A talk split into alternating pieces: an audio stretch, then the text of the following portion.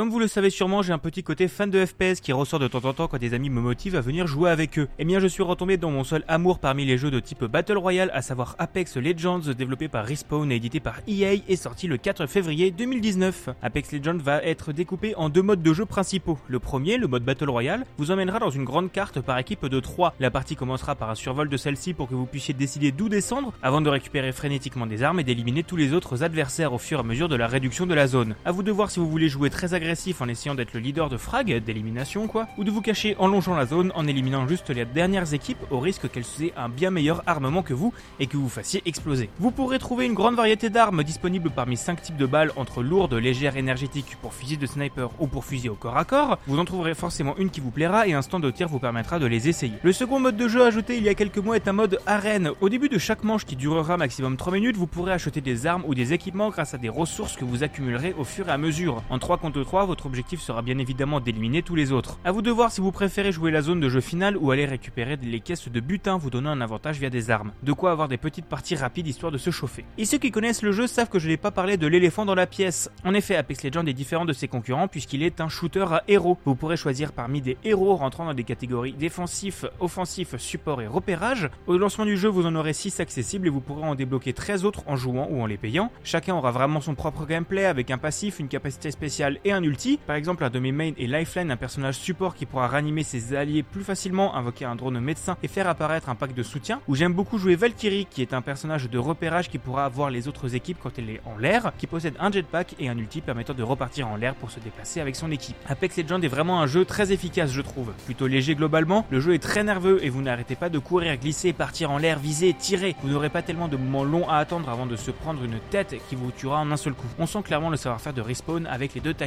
En conclusion, si vous aimez les FPS, je ne peux que vous recommander de faire quelques parties d'Apex. Avec les héros inclus de base, vous pourrez vraiment vous amuser et la diversité des cartes et des modes de jeu amènera pas mal de rejouabilité. Le jeu reste quand même plus intéressant avec deux amis, sinon vous risquez de tomber avec des idiots qui foncent sur les ennemis sans réfléchir. En tout cas, c'est dispo sur PC, PS4, Xbox One et Nintendo Switch.